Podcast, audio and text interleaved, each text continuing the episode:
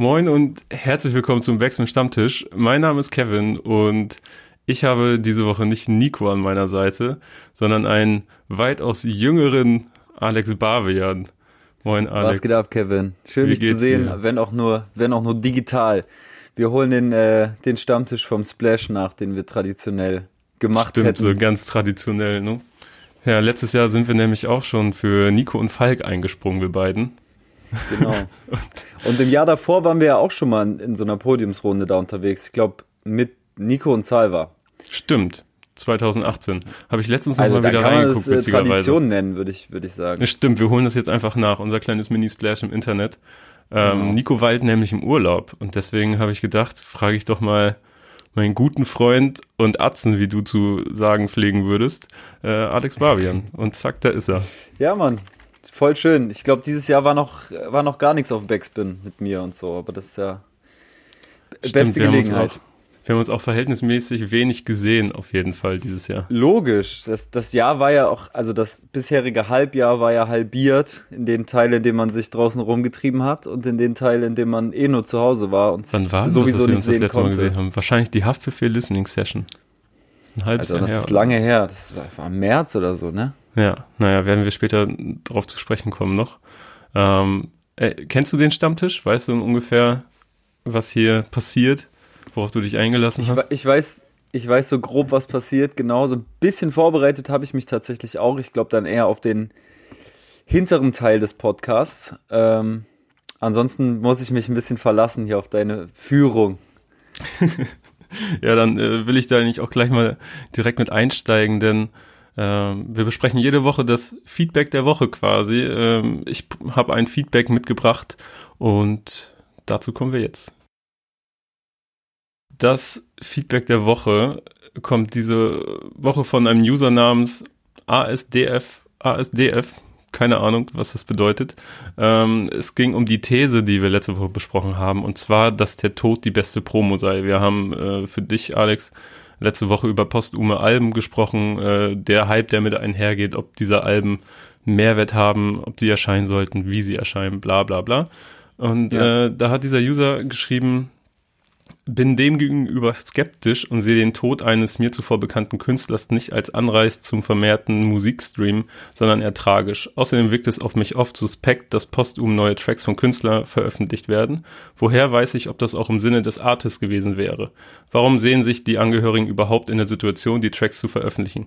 Geldgier, Geltungsdrang oder ähnliches? Jedoch verstehe ich auch, dass das plötzliche Ableben eines Künstlers ein gewisses Interesse und Medienpräsenz erzeugt, wodurch bestimmt auch neue potenzielle Hörer auf dessen Songs stoßen. Und im Grunde kann ich sagen, er hat da so alles abgedeckt, wie ich es auch sehe. Ähm, nur, dass man natürlich das, ich kann das schon nachvollziehen, dass man äh, Interesse an Musik hat, die noch nicht veröffentlicht worden ist von Künstlern, die plötzlich ab, ein Ableben hatten. Und ähm, das hat, glaube ich, nicht immer unbedingt mit Geldgier und Geltungsdrang zu tun, sondern auch einfach ähm, teilweise damit, dass man Kunst veröffentlichen möchte. Ja, ich glaube, das ist halt wirklich von Fall zu Fall zu bewerten. Ne? Also ich persönlich, und das ist wirklich nur irgendwie die, die Messlatte, die ich anlege, versuche das immer ähm, zu beurteilen anhand des Standes, auf dem die Musik war, als die Person eben äh, verstorben ist. So. Also es gibt ja zum Beispiel, wenn wir jetzt mal auf den deutschen Markt gucken, einfach ein Album von Nemesis, was nach seinem Tod erschienen ist, was die Antilopen-Gang quasi rausgebracht hat, das war halt fertig. So. Ich finde, wenn ein Album fertig ist, dann ist das, ist das durchaus cool, das dann zu veröffentlichen. Irgendwie liefert das ja auch Antworten auf das, was im Nachhinein passiert ist. In so Fällen wie Lil Peep, vielleicht auch Mac Miller, weiß ich halt nicht, wie viel im Nachhinein noch passiert ist. Ähm, wie viel an den Produktionen noch geschraubt wurde und so und ob das wirklich im Sinne des Künstlers gewesen wäre, beziehungsweise wie groß dann auch irgendwie finanzielle Interessen im Hintergrund stehen. Und bei einem Nemesis war das dann so, dass das ein Free-Download-Album war. Das heißt, es war einfach wirklich ein Geschenk an die Fans. Und das finde ich weitgehend unproblematisch und es ist im Nachhinein so mein Lieblingsalbum, weißt du? Also es ist irgendwie Ja, check ich. schwierig. Ich habe hier gerade, siehst du das? Warte, ich muss das mal so in die Kamera halten. Ich habe ein Mac Miller Circles T-Shirt an. Nice. Also wirklich zum Postum-Album. Ich bin mittendrin in der Geldmacherei. Aber äh, da muss ich auch sagen, Circles war auch weit fortgeschritten, das Album, äh, zu großen Teilen ausproduziert und ähm, dass die Familie, die das Album veröffentlicht hat, damit sehr, das habe ich auch schon letzte Woche gesagt, sehr respektvoll umgegangen ist, ähm, sehr, wie sagt man, prätentiös und mhm. ähm, es gibt auch ein Interview mit seinem Producer John Bryan, ähm, mit Zane Lowe bei Apple TV oder Apple Music, ähm, wo er über jeden einzelnen Song spricht, wie weit der war, was er noch selber daran getan ja. hat, wie was die Idee dahinter war, wie der Stand mit Mac war und das war eine sehr schöne Art und Weise damit umzugehen, weil man irgendwie das Gefühl der völligen Transparenz hatte. Ja, ja. Wo es mir dann teilweise halt komisch vorkommt, ist, wenn äh, postum Sachen erscheinen, drei, vier Jahre nach dem Todesfall, weil da habe ich dann immer gleich so ein, so ein Gefühl im Unterbewusstsein, dass dann da sehr, sehr viel dran geschraubt wurde, dass man da mhm. sehr äh, versucht hat, irgendwie den richtigen Moment zu finden, an dem man das dann raushaut und so. Ich erinnere mich da an so ein ganz, ganz unsägliches Album, ähm, The Biggie Duets. Das kam so raus, da war ich in jugendlichen Jahren. Da äh, kam nochmal ein Album von äh, Notorious B.I.G. raus, nur mit so Feature-Parts, ganz vielen. Hm. Und das wurde dann Biggie Duets genannt. Das war. Und sicherlich viele Sachen dabei, die er selber nie rausgehauen hätte, ne? Wahrscheinlich auch mit Leuten, die er vielleicht niemals gefeatured hätte und so, aber naja. Ach so, also wirklich auch Features, die neue Features sind. So, Aha. Ja, ja, hm. genau. Ja, ja. Ne? Also es wurden dann so alte Biggie-Parts genommen und äh, da konnte man Leuten dann konnten draus machen, was sie wollten, beziehungsweise was möglich war. Ja. Was was soll's. Ähm, ich denke, das Thema haben wir abgehakt. Ich würde gerne zur These von dieser Woche kommen.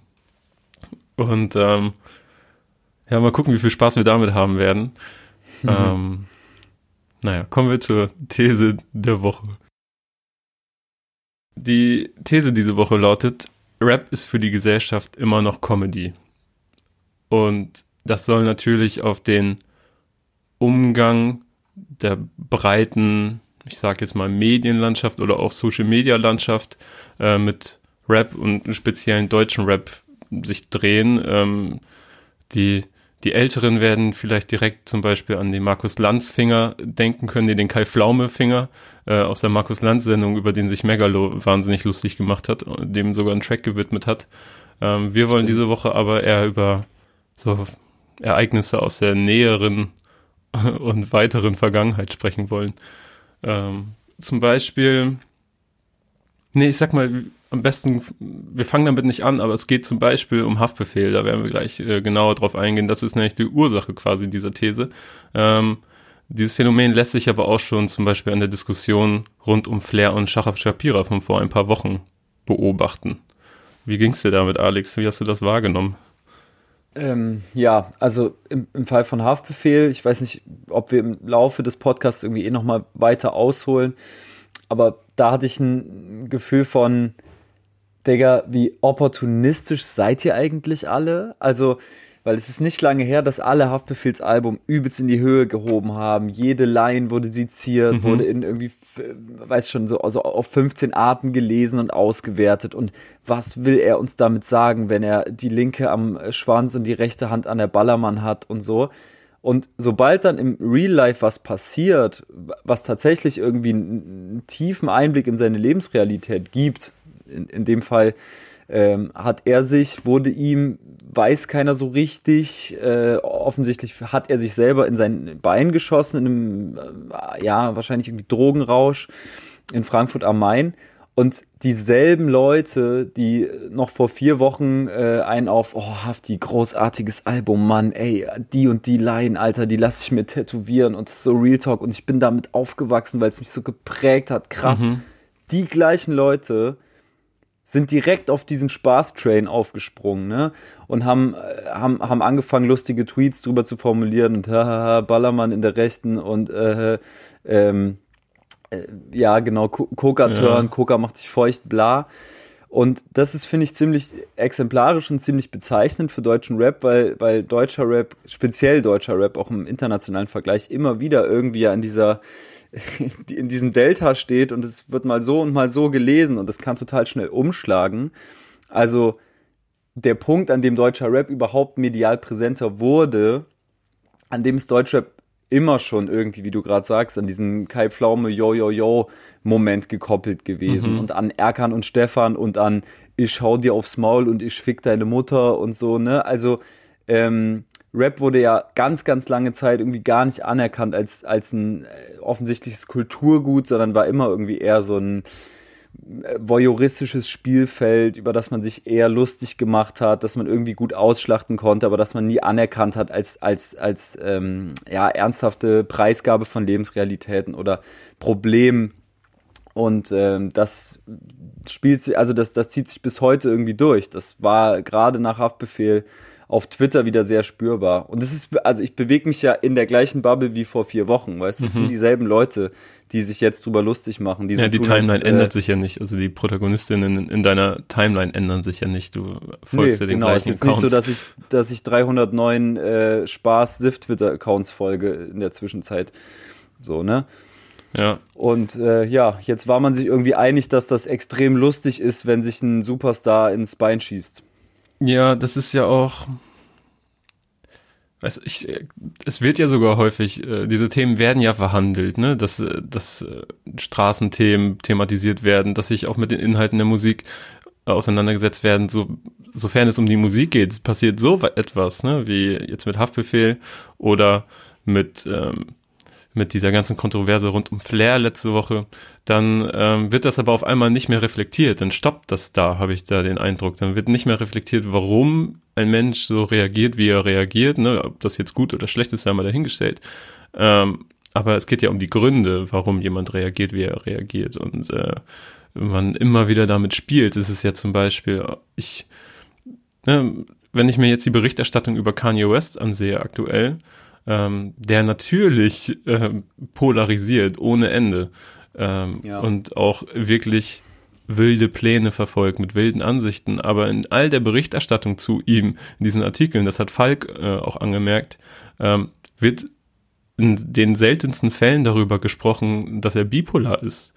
Und ähm, dass, dass das alles äh, vielleicht in den Kontext zu setzen ist und äh, man auch häufig gar nicht weiß, ähm, was steckt denn da jetzt gerade zwischen, also hinter der Aussage von Kanye? Ist er gerade in einer Phase, ist er es nicht? Wie ist sein Zustand so, ne? Das ist ja etwas, äh, wir haben nicht wirklich Sensibilität da drin und das ist in der Berichterstattung schon so und dann ist es in den Kommentaren natürlich noch mal schlimmer.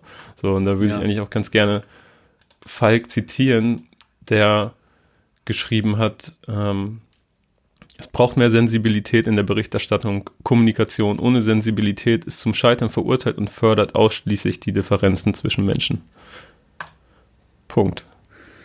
Sehr gut, ja, ja, ich habe das auch gelesen. Ähm, ich fand, das war eine sehr gute Reaktion und hat irgendwie echt auch nochmal eine Ebene aufgemacht, die selbst mir irgendwie gar nicht mehr so bewusst war.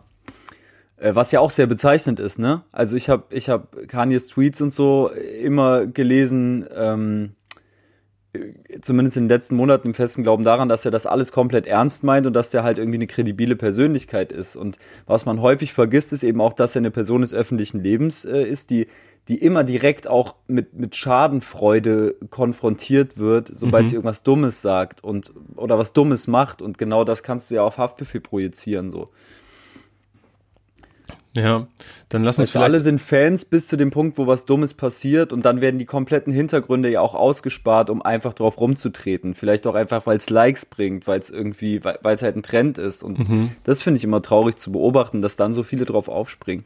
Aber was glaubst du, woran das liegt? Also sind wir quasi noch mitten in diesem Generationswechsel, der, der momentan immer noch stattfindet, zum Beispiel auf äh, redaktioneller Ebene oder auf äh, Modera Moderationsebene von solchen Shows oder von äh, Zeitungen und Artikeln, dass so etwas dann quasi zwar verschwindet und auch schon weniger geworden ist als vor zehn Jahren, wenn ich mich dann irgendwelche MTV-Auftritte von Rappern erinnere oder mhm. äh, Rapper im Privatfernsehen, äh, ganz schlimm teilweise, wie damit umgegangen worden ist.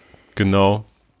Ähm, Freestyle mal was, äh, dann das ist ja schon besser Ey, geworden. du bist auch so ein ganz harter Junge, ne? Du bist mit der Lederjacke und so, wow. Ja, ja, cool. ich kann mich auch erinnern, wie Stefan Raab sich immer wieder darüber lustig gemacht hat, dass Farid Bang Abitur hat. Ja.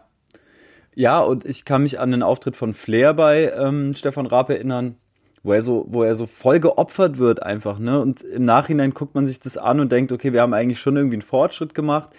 Krass zu sehen, dass das damals so eine Ehre war, bei Raab zu sitzen, dass man da freiwillig hingegangen ist, um sich opfern zu lassen. Das war es ja heutzutage so, Politiker bei Böhmermann oder Kurt Krömer teilweise machen. Genau mhm. den Status hat ein Rapper damals irgendwie in diesem äh, TV-Total-Kontext. Ja, du hast jetzt schon ein paar Mal drauf angesprochen, deswegen würde ich einfach mal jetzt den, den fliegenden Übergang machen von, von der These der Woche.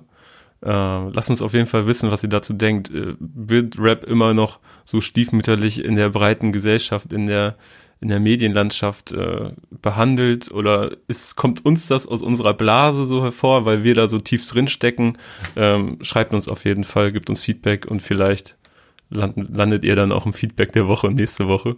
Ähm, dann wieder mit Nico, der sich quasi durch das Feedback arbeitet, ohne dabei gewesen zu sein. Ähm, der liegt gerade im Urlaub und hört sich das hoffentlich an. Und kommen damit zu den News. Die News der Woche. Das hast du nämlich schon ein, zwei Mal jetzt angerissen. Ähm, am Donnerstagnachmittag wurde nämlich ein 34-jähriger Mann mit schweren Verletzungen ähm, in das Klinikum Darmstadt eingeliefert. Äh, laut Hessischen Rundfunk soll es sich dabei um Haftbefehl gehandelt haben, der sich ähm, laut den derzeitigen Untersuchungsständen, sage ich mal, äh, selbst ins Bein geschossen haben soll, laut Polizei. Er soll sich auch äußerst unkooperativ äh, verhalten haben. Ähm, und daraufhin, er ist übrigens äh, nicht in Lebensgefahr gewesen oder ähnliches, aber schwer verletzt und hat ja auch schon äh, verlautbaren lassen per Ankündigung eines neuen Songs mit Millionär, dass es ihm gut gehe, ähm, dass man sich keine Sorgen machen solle. Aber worum es jetzt hier gehen soll, ist eigentlich ja, also die Reaktion, die du schon angerissen hast auf eben Haftbefehlsverletzung mit diesem äh, Schuss ins eigene Bein, wobei ich jetzt auch nicht sagen kann, Stimmt das so? Möchte er vielleicht, hat er es jetzt einfach so gesagt, weil es ist ein Schuss gefallen. So, das weiß man auch nicht. Aber was man weiß, wenn man sich äh, ein bisschen mit Haftbefehl beschäftigt und auch mit seinem Album, dann weiß man, dass Depressionen eine große Rolle in seinem Leben spielen und gespielt haben, dass Drogen und Gewalt eine wichtige Rolle in seinem Leben spielen und gespielt haben. Und dass das natürlich eine gefährliche Mischung ist, gerade wenn man sich im Frankfurter Bahnhofsviertel äh, umhertreibt und, ja. und scheinbar unter Alkohol- und Drogeneinfluss steht. Und da ist es erstmal eine besorgniserregende Sache, ähm, über die man sich nicht lustig machen sollte. Total. Und was ich auch erlebt habe, äh, jetzt gerade in der Twitter-Timeline, ist eben, dass sich über die Authentizität des Ganzen am Ende sogar lustig gemacht wird, die man ansonsten immer einfordert.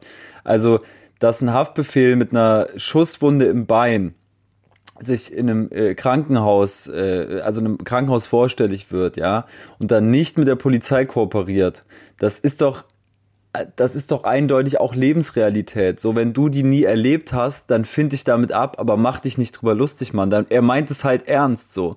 Mhm. Und ähm, das ist mir eben auch wieder aufgefallen. Ne? Da sind wir wieder an diesem Punkt, so wie, wie, wie echt soll Rap sein, wie echt darf Rap am Ende sein, äh, was es vielleicht zu war, um am Ende irgendwie schön oder feierlich zu sein. Natürlich äh, sollte man das Ganze nicht romantisieren, sich darüber aber lustig zu machen, ist ja, ist ja eine andere Nummer. Und ich war da halt tatsächlich einfach enttäuscht auch von Leuten, von denen ich irgendwie weiß, so die sind, die sind seit vielen Jahren Rap-Fans, die verfolgen diese Szene und die haben äh, Haftbefehl auch schon eigentlich ernst genommen zu einem Zeitpunkt, wo weite Teile der Bevölkerung und ähm, so der biodeutschen Jugendlichen, irgendwie würde ich es jetzt mal nennen, die im Club Haftbefehl, Chabos wissen, wer der Babu ist, irgendwie noch, noch ähm, ironisch gehört haben, eigentlich schon ernst nehmen konnten, weißt du? Mhm. Und genau bei den Leuten gibt es jetzt wieder so eine Rückkopplung und das äh, ist, ja, ist bezeichnend. Ja, ich habe auch einen Artikel in der Frankfurter Allgemeinen Zeitung gelesen äh, von einem Autor namens äh, Christian Riedmüller, Geburtsjahr, glaube ich, 1965. Ähm, mhm.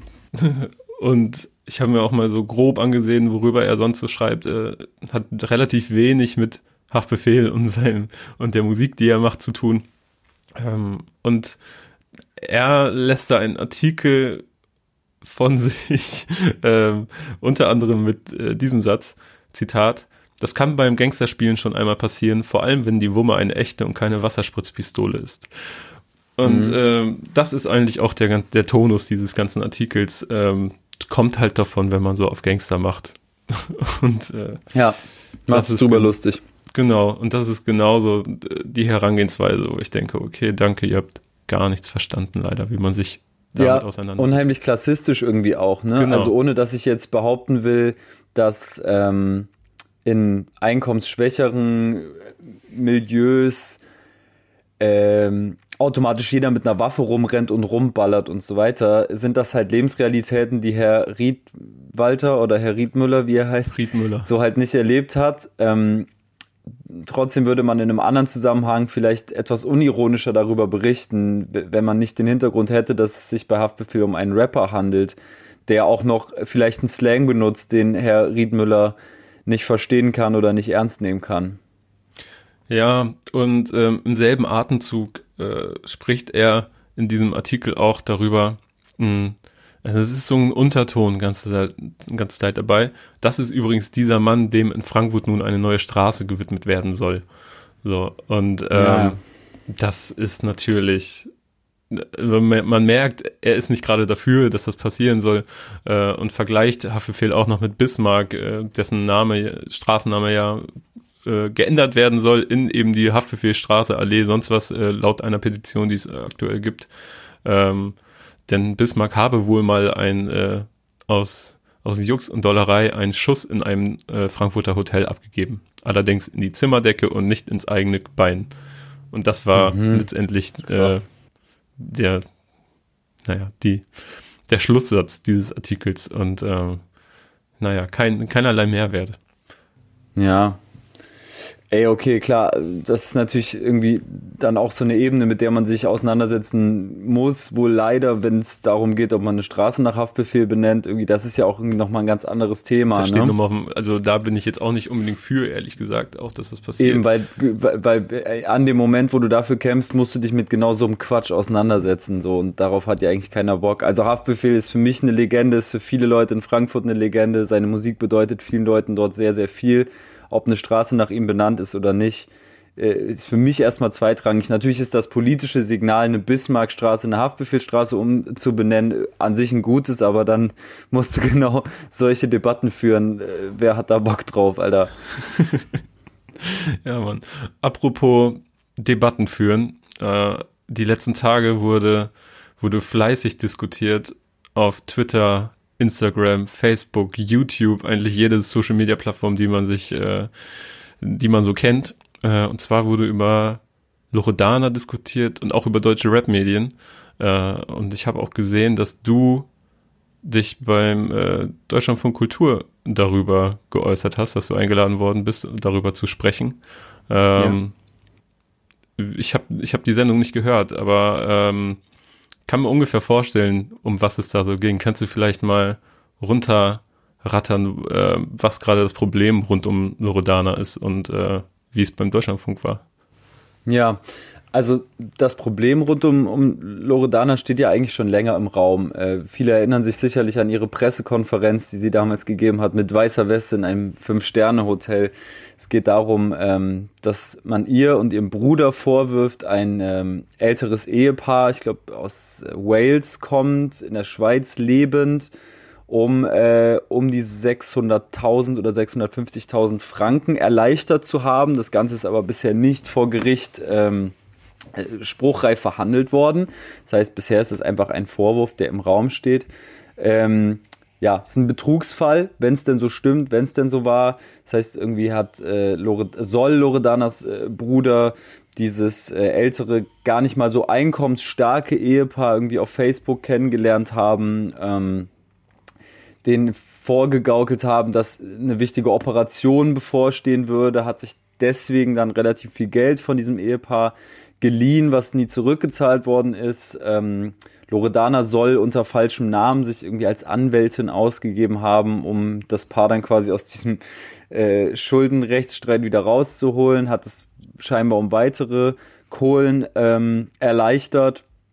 Alles nur ein Vorwurf, der im Raum steht. Wenn das alles so stimmt, dann ist das moralisch unterste Schublade ein unheimlich ekelhafter Move, das muss man natürlich festhalten. Ich habe in meinem Tweet auch festgehalten, dass es, wenn es denn dazu kommt, dass das alles so rauskommt, dass das alles so stimmt, durchaus für mich auch ein Grund wäre, Loredana, ihre Person, ihre Musik irgendwie für mich zu canceln, so. Ähm, trotzdem ist eine, eine Hasswelle losgetreten worden gegen Loredana. Boykottaufruf, Hashtag Boykott Loredana. Ähm, Im Zuge eines Interviews, was jetzt quasi ein Jahr nach dieser Pressekonferenz im Internet kursiert ist, Petra Z, so heißt die offensichtlich geschädigte Frau, hat äh, einem Schweizer Boulevard-Medium ein Interview gegeben und erzählt, dass sie so arm sei aktuell, dass sie sich nicht mal die Beerdigung ihrer eigenen Mutter leisten könnte, dass sie das nicht finanziert kriegt und das alles nur wegen Loredana, weil Loredana hat sie eben um derartig viel Geld gebracht und so. Und äh, danach kam dieser, dieser Boykottaufruf ähm, erst auf Twitter, später glaube ich auch auf Instagram und eben irgendwie auch auf YouTube auf unter dem äh, aktuellen Song, an dem Loredana beteiligt war mit Casey und Summer. Ähm, war der, war der Hashtag auch total präsent in den Kommentaren. Mhm. Und ähm, meine Kritik, und genau deswegen war ich am Ende auch bei Deutschlandradio, weil die irgendwie meinen Tweet gesehen hatten und mit mir darüber sprechen wollten, war eben einfach, dass ich so eine Boykottkampagne zwar erstmal ganz gut finde, ich es aber irgendwie doch interessant finde, dass äh, deutsche Rap-Fans auf einmal so ein, so ein starkes Gerechtigkeitsempfinden, so einen starken Moralismus entwickeln, wenn es darum geht, eine Frau zu fronten, weil ich habe bisher keine Boykott-Jizzes-Kampagne auf diesem medialen Level wahrgenommen oder derartige Boykott-Aufrufe gegen männliche Rapper, die ähm, aus moralistischer Perspektive irgendwie ins Klo gegriffen haben. Klar hinkt die Diskussion an der Stelle, wo man die äh, Tatbestände so gegenüberstellt. Darüber habe ich dann irgendwie auch viel diskutiert mit anderen Twitter-Usern und so äh, ist es ist, ist ein, sexuell übergriffiges Verhalten vergleichbar mit so einem räudigen Abzieher-Move und so weiter. Da will ich irgendwie auch gar nicht groß moralisch für irgendwen in die Bresche springen, das irgendwie bewerten. Mir fällt nur auf, dass ähm, die Hetzkampagne, diese Boykottkampagne gegenüber Loredana sehr sexistische Züge angenommen hat, äh, in einem sehr frauenfeindlichen Kontext direkt wieder stattgefunden hat, dass es eben um mehr ging als nur um hey, Loredana hat Scheiße gebaut, jetzt gibt dieser Rentnerin ihr Geld zurück. Da, da sind wieder ganz, ganz klassische frauenfeindliche, misogyne Muster mitgeschwungen und äh, das habe ich einfach nur kritisiert. Ja, und damit hast du jetzt eigentlich perfekt zusammengefasst, was so in den letzten Tagen nicht nur aus deiner Sicht passiert ist, sondern ganz allgemein rund um Loredana, wie die diese Diskussion rund um das Hashtag Boykott Loredana an Fahrt aufgenommen hat. Und ich habe mir auch sehr viele Tweets angeguckt, habe mir sehr viele Insta-Posts angeguckt, habe mir Podcasts angehört, wie Medien, aber auch kleinere Podcasts darauf reagiert haben, habe mir aber auch äh, YouTuber angesehen, äh, die zum Beispiel, äh, Marvin California hat zum Beispiel unmittelbar auf einen Artikel von uns äh, und auch von hiphop.de reagiert. Ähm, Joshua von uns hat einen Artikel darüber geschrieben äh, den ich, der kam sehr schnell raus und hat für sehr viel Unruhe gesorgt, ähm, was ich zunächst nicht verstehen konnte, da er eigentlich relativ sachlich, so wie Alex es auch gerade getan hat, die Ereignisse abgebildet hat und im letzten Drittel hat er gesagt, sein Problem allerdings mit der Kritik an Loredana ist die Art und Weise, wie sie geäußert wird. Denn da trifft, wird es häufig unsachlich und beleidigend und äh, misogyn, sexistisch. Ähm, und das war auch ein Gefühl von mir, dass halt viele Tweets, dass es gar nicht mehr um den moralischen Aspekt der Sache ging, denn da steht ja auch drin in diesem Artikel, wenn das alles so stimmt, wie es passiert ist, dann ist das so hochgradig verachtenswert und ähm, auch wirklich auf eine sehr miese Art und Weise alles passiert.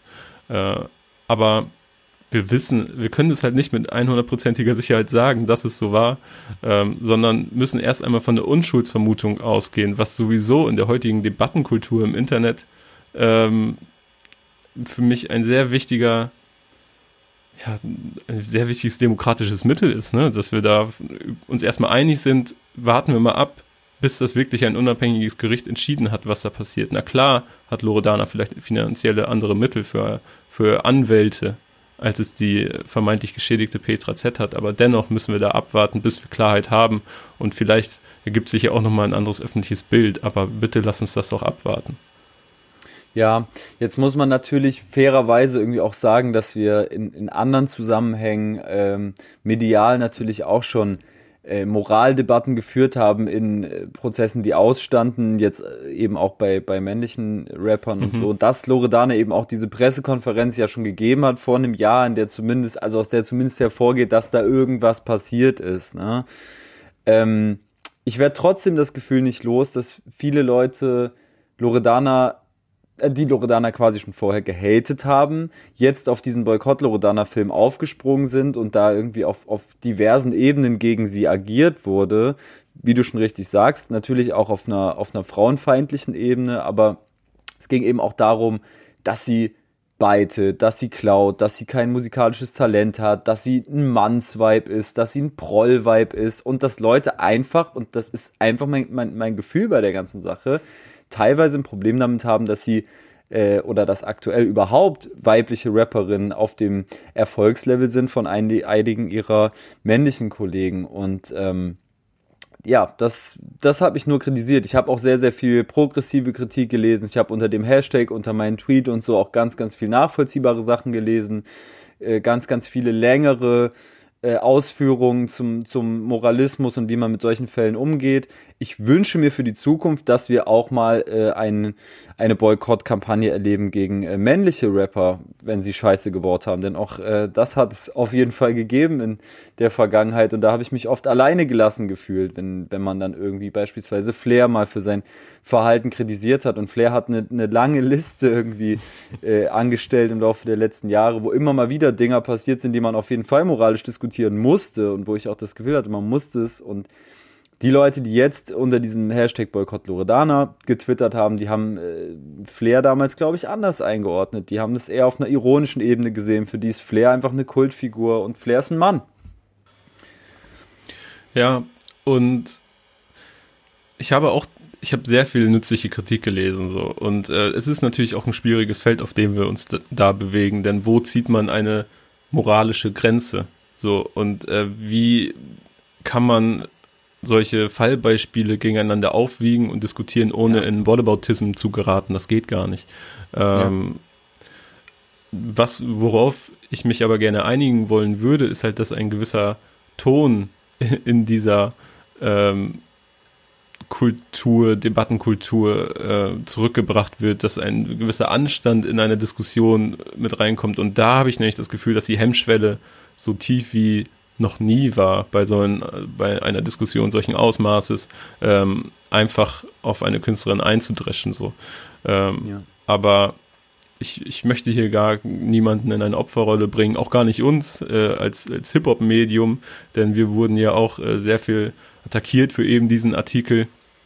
Und ähm, na klar, ne, jedes Hip-Hop-Medium muss da hatte Skinny zum Beispiel bei euch bei rap.de einen sehr guten Artikel. Ähm, wo zieht man die Grenze als Medium so? Hat man eine schwarze Liste mit Künstlern? Ja, ganz bestimmt. So, wie ist sie gefüllt? Kommuniziert man das nach außen, wer auf dieser Liste steht? So, möchte ja. man dem dann überhaupt nochmal eine Plattform geben? Muss man sich erklären als Medium, wer auf dieser Liste steht und wer nicht? Ähm, all solche Punkte, das äh, würde ich euch auf jeden Fall auch nochmal empfehlen, da Skinny Statement zuzulesen. Und das geht nämlich auch ein bisschen unter in dieser Debatte aktuell.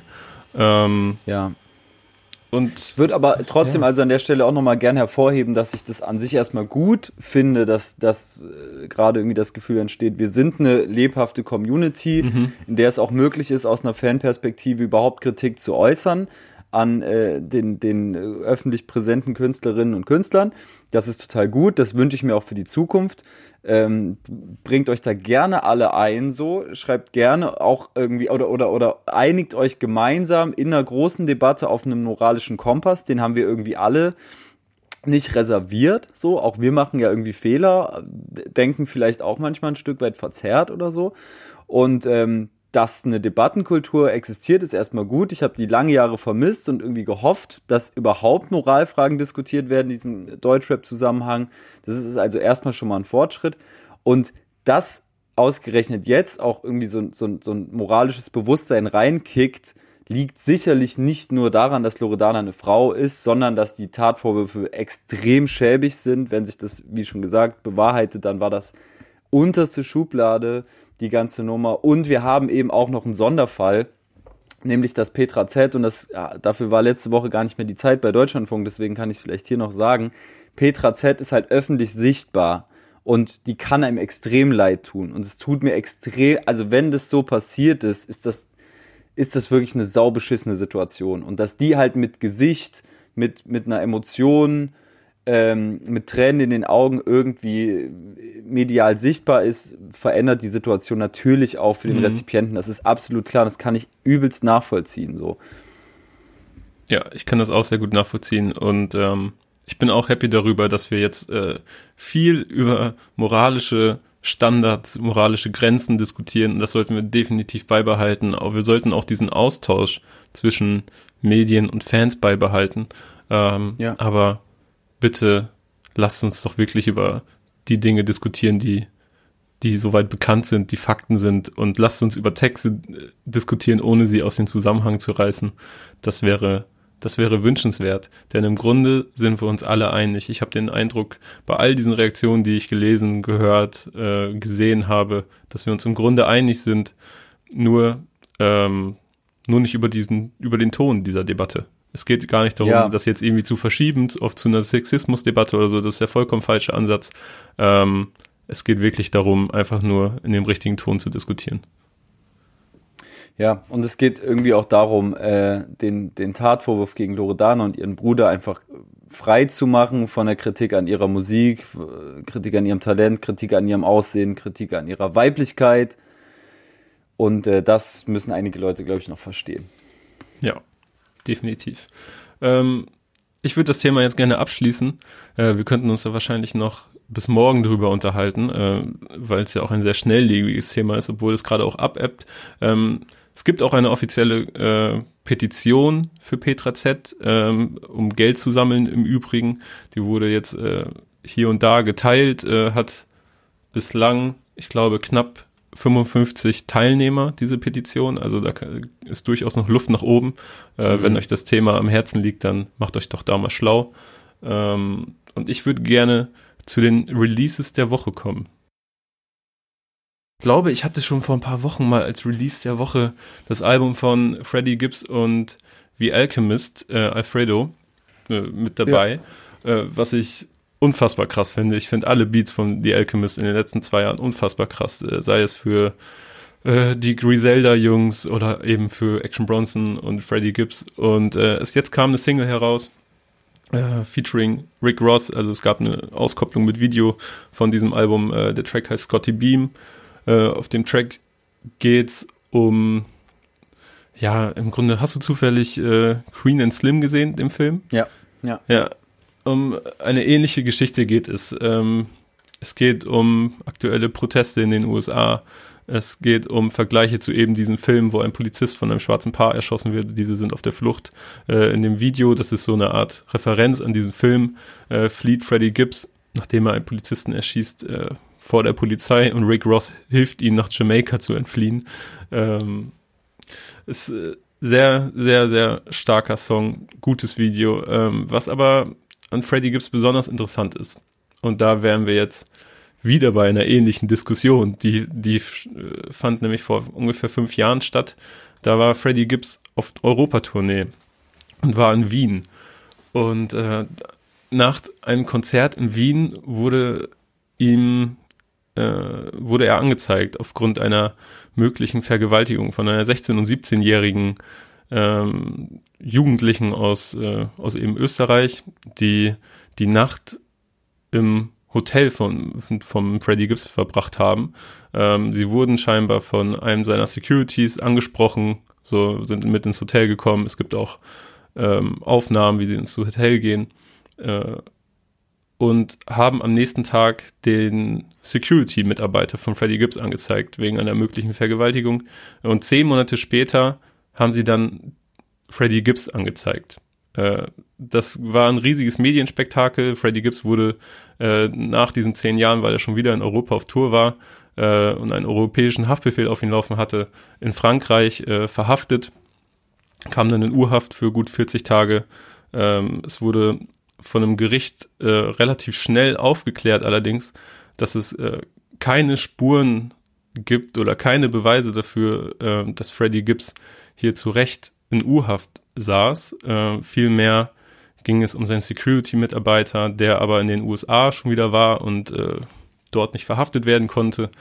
Und ja. äh, in den Medien war Freddie Gibbs dann sehr, sehr viel in der amerikanischen Presse, im amerikanischen Fernsehen ähm, und war quasi schon als schuldig gesprochen. Das sind natürlich auch schwere Vorwürfe. Ich möchte da absolut nichts schmälern oder so, aber es ist wirklich, es ist relativ klar so fürs öffentliche Bild, dass Freddie Gibbs da tatsächlich unschuldig war und nichts damit zu tun hat. Und es gibt ein, jetzt komme ich nicht darauf zu sprechen, was ich eigentlich wollte. Es gibt ein Interview bei Vice, äh, beziehungsweise Noisy. Äh, das Format nennt sich The Therapist und da spricht Freddie Gibbs mit einem Therapeuten über diese Zeit. Und es ist was? wirklich ein sehr starkes Gespräch, ähm, wo es um Vorverurteilung geht, wo es um äh, darum geht, als schwarzer Mann in einem weißen Land äh, für solch eine Tat verurteilt zu sein mit dem Image, das er hat als Ex-Häftling, als äh, Rapper da oben drauf. Ähm, wirklich sehr, sehr interessant. Das äh, würde ich gerne einfach mal jeden ans Herz legen, dieses Interview zu gucken und sich dazu eine Meinung zu bilden. Ja, werde ich mir auch anschauen. Krass. Jetzt habe ich lange ausgeholt für meinen Release der Woche. Ja, genau. Ich kann mich auf jeden Fall wesentlich kürzer fassen. Also ich habe länger drüber nachgedacht. Am Freitag kam verhältnismäßig viele gute Sachen. Ich habe das Orsons-Album extrem gefeiert, locker vier, fünf Songs drauf, die bei mir hängen geblieben sind. Ich habe auch ähm, die erste Single von PTK wieder sehr gefeiert, diese 136 Bars, aber Song der Woche für mich ist dann doch am Ende äh, Megalo mit Gringo. Mhm. Ähm, ich weiß nicht, ob du den, ob du den Song gehört hast. Der Song heißt für uns, äh, ist natürlich erstmal sau interessante Kombi, ne? Mhm. Also ein Megalo mit Gringo habe ich jetzt nicht erwartet. Sowieso äh, ist ja gerade nicht so ganz klar, was bei Megalo überhaupt im Raum steht. Es ist nur klar, dass neue Musik entstanden ist, dass er irgendwas in der Hinterhand hat, dass er lange im Studio war. Und ähm, ich glaube, zwei Singles sind ja schon gedroppt 2020. Was ist das? Ist auf jeden Fall gedroppt. Es kam noch mhm. eine andere.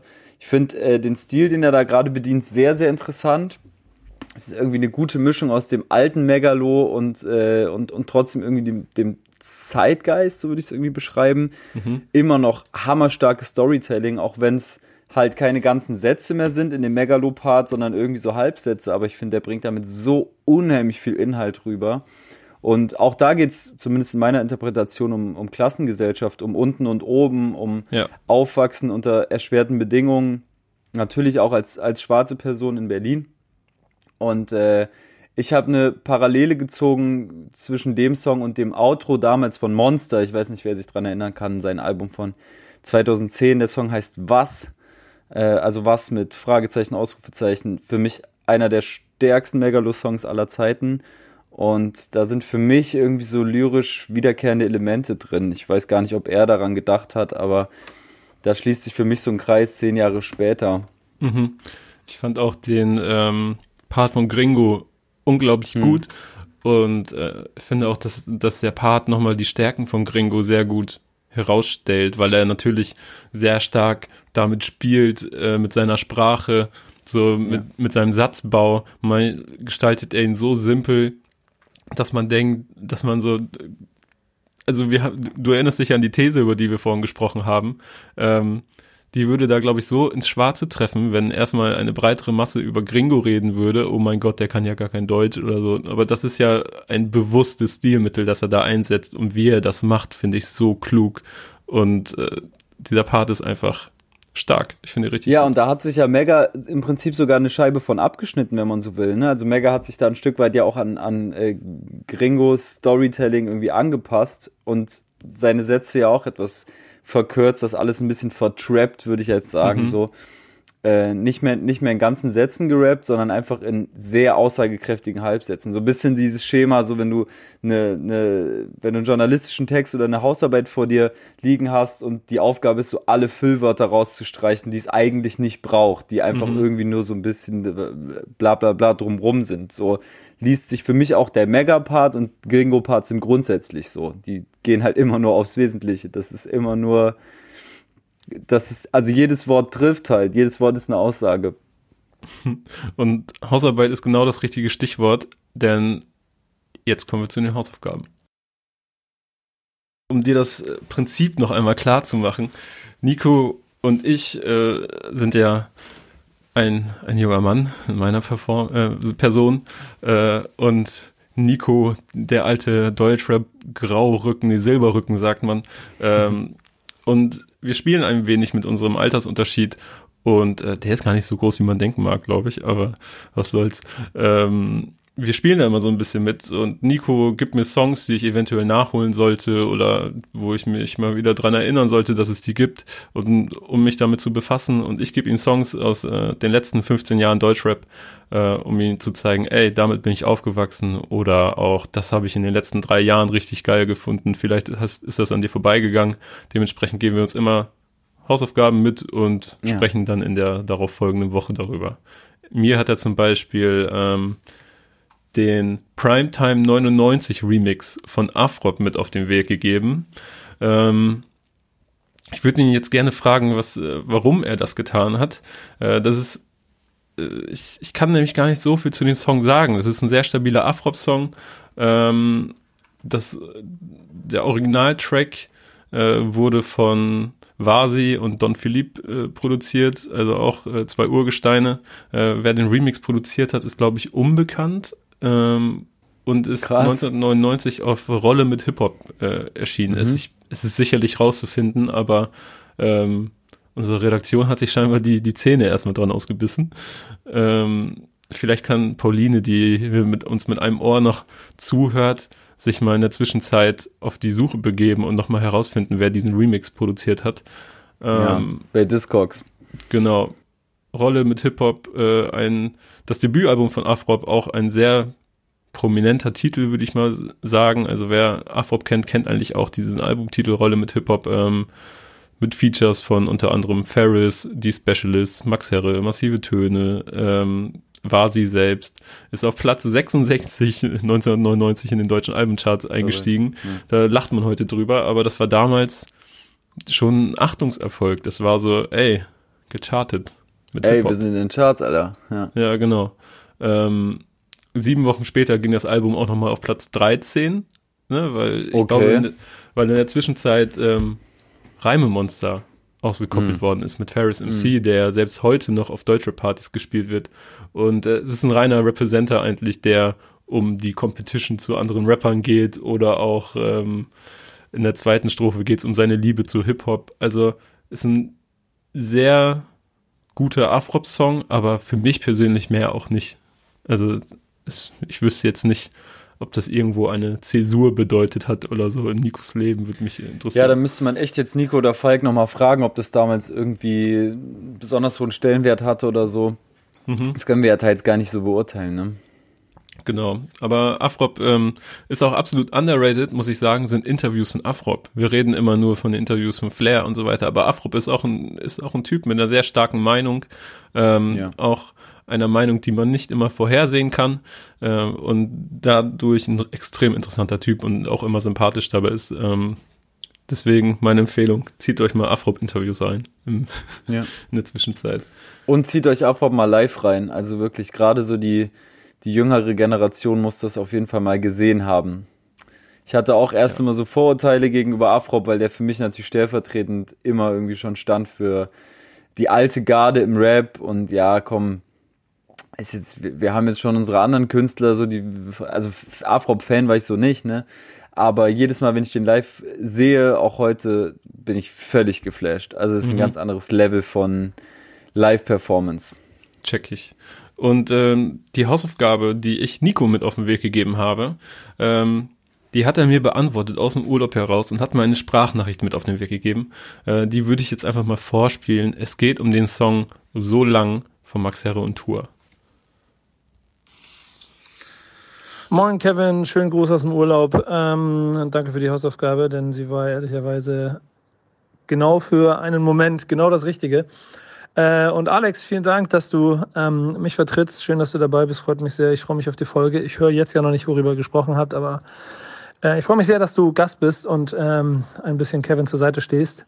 Jetzt kurz zu meiner Hausaufgabe, denn das möchte ich gar nicht so lang und ausführlich machen, äh, weil eigentlich da der Dialog zu nötig wäre. Den könnt ihr vielleicht noch führen, weil ähm, ich kann es beschreiben, wie ich es hier für mich erlebt habe. Ich bin im Urlaub, ich bin am Meer Und äh, dazu gehört natürlich auch, dass man an so Tagen wie heute zum Beispiel auch einer ist, wenn es ein bisschen stürmischer ist, einfach mal am Strand spazieren geht um ein bisschen Kopf frei pusten zu lassen und so ein bisschen über die Welt nachzudenken. Und genau dafür passt dieser Song. Äh, so lang von Max Herre vom Hallo Welt Album 2012 mit einem jungen Tour, der quasi schon den Klassiker hinter sich gebracht hat, äh, aber wahrscheinlich immer noch nicht komplett angekommen war, da wo er äh, hin wollte. Ich meine, ehrlicherweise sucht er diesen Punkt ja wahrscheinlich bis heute. Ähm, aber dort noch ein bisschen mehr äh, zerfressen von den Ängsten und Sorgen aus der Vergangenheit, ähm, wie inwiefern sie äh, tagtäglich noch vorhanden waren, das kann ich gar nicht mehr so einordnen. Aber auf jeden Fall mit einer sehr äh, düsteren, tristesten ähm, Schilderungen des Alltags in Reutlingen, äh, die herrlich zum Nachdenken anregt. Und davor im ersten Part natürlich ein großer Max Herre, der das große Ganze wieder sieht und entsprechend auch formuliert, ähm, die Kritik an der Gesellschaft, aber trotzdem mit so einem leichten Hoffnungsschimmer. Und dann müsst ihr euch vorstellen, wie ich, um meine Hausaufgaben zu machen, mit Kapuze hoch, Kopfhörer auf, mit diesem Song äh, hier schön am Strand auf und ab spaziert bin, um natürlich für mich ein bisschen zur Ruhe zu kommen und ein bisschen Dinge zu sortieren, Gedanken zu sortieren. Dann aber mit so einem Song, der auf jeden Fall dazu äh, beiträgt, dass man A, so ein bisschen über Dinge nachdenkt. Und er klingt zwar ziemlich ähm, düster und ein bisschen auch nach unten ziehend, aber in Wirklichkeit steckt auch da ziemlich viel äh, positive Melancholie drin, denn ähm, ein wunderbarer Song, den ich sehr gerne mag. Ich freue mich sehr darüber, dass du ihn ausgewählt hast. Ähm, und er gut zu meiner Stimmung hier gepasst hat. Denn ähm, ich komme wieder und dann bin ich auf jeden Fall ein bisschen aufgeräumter wieder. Und dazu hat vielleicht auch der Song beigetragen, weiß ich nicht. Aber äh, danke für die Hausaufgabe, Kevin. Ich hoffe, du hattest Spaß mit meiner. Äh, ich bin gespannt, Alex, was ich für eine Hausaufgabe kriege von dir. Und dann sehen und hören wir uns nächste Woche wieder. Bis dann, mach's gut. Ja, man hört, der nice. Urlaub tut ihn richtig gut. Gute Laune ja, ist vorhanden. Gute Vibes, Alter. Richtig, richtig in Sammellaune gewesen. ähm, und ich kann da gar nicht mehr so viel zu beitragen. Ich weiß gar nicht, ob ich es schon erwähnt habe, aber der Song war auf dem Hallo Welt Album von 2012, deswegen auch ein noch junger Tour, äh, der an seiner Karriere gefeilt hat und äh, für mich wirklich ein der Regen prasselt gegen die Scheibe, man sitzt zu Hause, es gibt keinen Grund rauszugehen. So ein Song ist das. Wie die ganzen alten Tour-Songs, ja. Genau. Äh, wobei, wobei, wann, wann kam Grau 2009 oder 10? 10, ich hätte sogar 2008 getippt. Warte mal. Boah, Digga. Ich gucke hier mal nachgucken mal, jetzt hier. Oder vielleicht ist Pauline auch schneller. 2009. 13. 2009. Februar 2009. Mhm. Ja, äh, ich finde es natürlich insofern interessant, dass wir über den Song sprechen, beziehungsweise dass du, Nico, den Song mitgebracht hast oder mitgegeben hast, weil ähm, sowohl Max Herre als auch Tour halt in meinen Augen letztes Jahr die solidesten MCs waren, die wir so im Game hatten. Also mhm. wenn zwei Rapper, äh, zumindest in diesem feuilletonistischen Kontext, das Jahr ihrer Karriere hatten, dann waren das für mich letztes Jahr auf jeden Fall Max Herre und Tour. Tour, der endlich aus der Versenkung verschwunden war, der endlich frei aufgespielt hat, der sein äh, jetzt ja schon legendäres Album gedroppt hat. Max Herre, der mich völlig überrascht hat, auf dessen Album ich mich null gefreut hatte und dann habe ich es gehört mhm. und war so, wow, okay, alles klar, muss ich mir auf Vinyl holen, wird jetzt dauerhaft rotieren und so. Ähm, ja, deswegen vielleicht auch interessant. Ich erinnere mich nur sehr vage an den Song, muss ich ehrlich zugeben.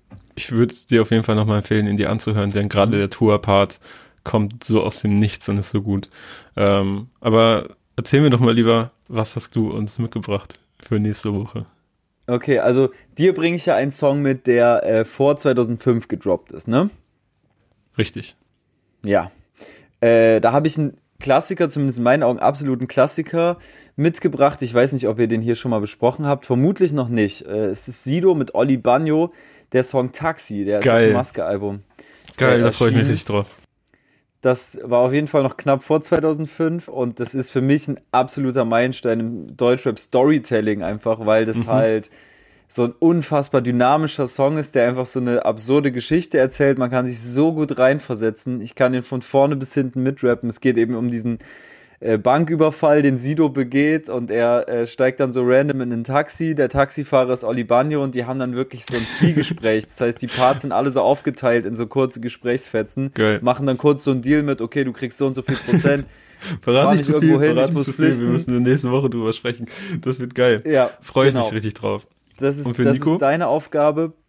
Und Nico würde ich gerne ähm, einen Song aus der neuen Berliner Schule mitgeben, weil äh, Nico verorte ich immer sehr stark nach Hamburg. Ich weiß gar nicht, wie sehr er so angeschlossen ist an den Berliner Rap-Untergrund und für mich ging eine neue Ära im Berlin-Rap, im Untergrund-Rap irgendwie los mit Shaka One 2016, 2017.